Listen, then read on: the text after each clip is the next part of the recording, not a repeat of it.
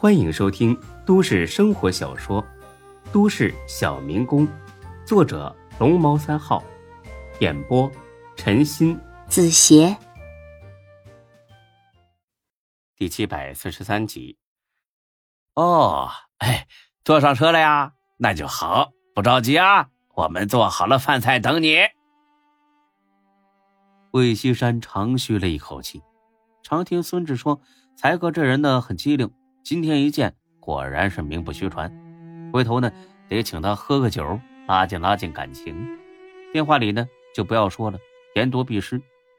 哎，那好哎，那我先挂了啊，有什么话到家再说了。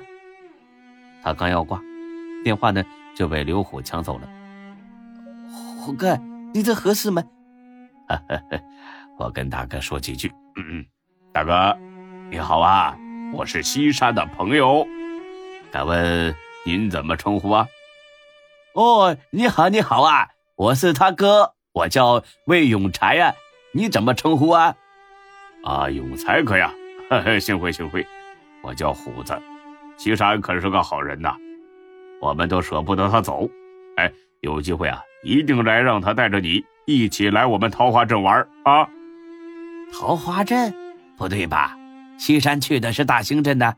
怎么跑桃花镇去了？呃，那离得远吗？有没有这个地方啊？哎呀，这小子真是太不像话了啊！整天到处瞎逛。哎呀，哎，你看我脑子不好使。哎呀，西山呐，就是在大兴镇的。前几天时候啊，我们一块去桃花镇玩了，这脑子里还想着呢。啊，对了，永才哥，呃，孙志也在这儿呢。呃，你要不要跟他说句话呀？电话那边，才哥是冷冷一笑。嘿嘿，你这猪脑子还想忽悠我？要是孙志在，那能轮到魏西山先说话吗？呃，孙志，这人是谁呀？呃，是西山在那边刚交的朋友吗？哎呀，哎，我我我又搞混了，真不好意思啊。呃，那您忙着啊，总裁哥，哎，再见。说罢呢，他就挂了电话。哎，虎哥，您太客气了，到到这里还送我。刘虎呵呵一笑，哼，他当然不是来送魏西山的。现在我相信，你和这个贾存志真的没什么交情了。哎呀，虎哥，您怎么还纠结这个嘞？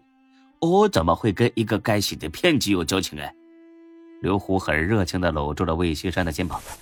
好，是我错怪你了。哈哈，走，找你有点事儿。呃，去哪呀？车上说。啊？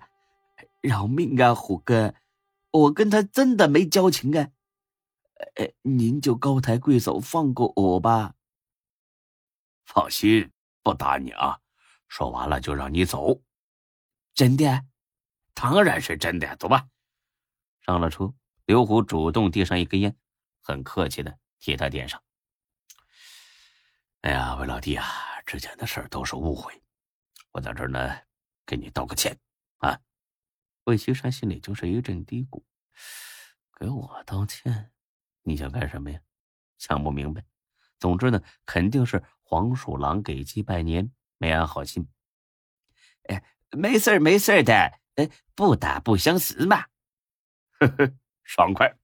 我刘虎就喜欢你这种爽快人。呃，大虎哥，你到底想说什么呀？刘虎呢，冷冷的笑了。这个孙志太不是东西了，他骗了你，你就不想报复报复他？他他不是已经被关到拘留所了吗？魏老弟可真是个厚道人呐，这才哪儿到哪儿啊啊！他还欠着你工钱呢，不过这钱肯定是要不回来了，你就不想出口气？我想啊，但是我没这个实力啊。我就是个在工地上干活的。不不不，你有。我，呃，我不明白你的意思。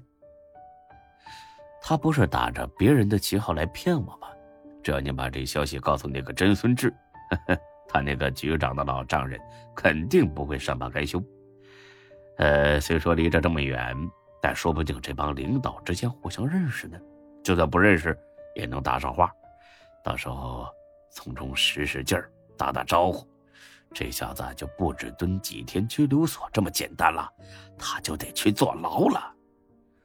魏西山恍然大悟，原来追到县城来，不是抓自己，也不是送自己，而是想再捅孙志一刀，是要命的一刀。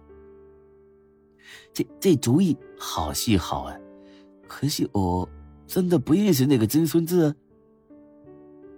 不认识，那你怎么知道有两个孙志的？是这个假孙志打电话的时候，我偷偷听到的。然后我一追问，他就照实说了。我本来要走的，可他说让我别管这些闲事，到期给我工钱就行了。我一想也是，就没走。哎呀，不认识也没事儿。真孙志不好找，他老丈人好找啊。他可是这市的市领导，每天都要去市公安局上班的。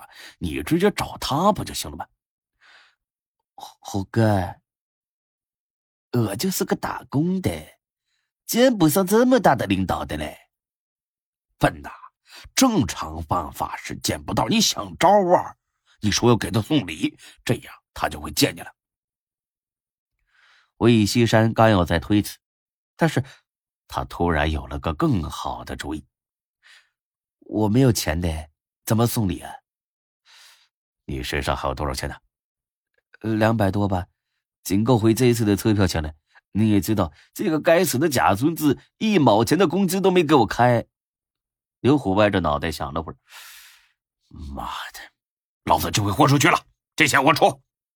说着，刘虎从储物盒里拿出一沓钱，抽了一半，递给魏西山：“拿着，这回非得整死这孙子不可。”这，虎哥，人家堂堂是公安局的局长嘞。能看得上这几千块钱？刘虎一想，妈的也是啊，这些钱连姚所长都不怎么看在眼里。哎，都给你，就是见个面，一万足够了。我可警告你啊，你要是敢把这钱私藏，我追到真市，也扒了你的皮。哎，虎哥，瞧你这话说的，你信不过我，可以找别人呢，又不是我主动求着去的嘞。哎呀呀！你怎么还生气了？我就是开个玩笑嘛！啊，别人跟孙志友没仇，拿了钱肯定会私藏啊。你不一样啊，报仇雪恨总比揣着一万块舒坦吧？那是，我我就是没有钱。我要是有钱的话，我搭着十万八万，我也得整死他嘞。这就对了吧！哎，到时候见了这个局长，说话一定要严重点啊！就说这个假孙志冒充他女婿。在大兴镇骗钱，让他给这边的公安领导通个气儿，争取啊，给这个王八蛋判上几年。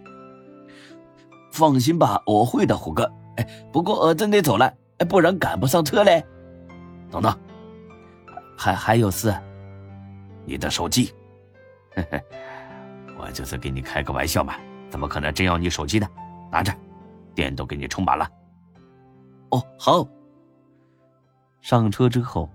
驶出去几百米之后，魏西山拿着电话就要再次打给采购，但是一看不对劲儿，手机的后盖似乎被打开过，仔细一瞧，果然有拆开过的痕迹。他明白了，怪不得刘虎这小子这么放心的给他一万块钱，这手机里肯定是装了微型定位器，甚至还有微型监听器。得，不打了，等到了真是找人拆开看一看再说。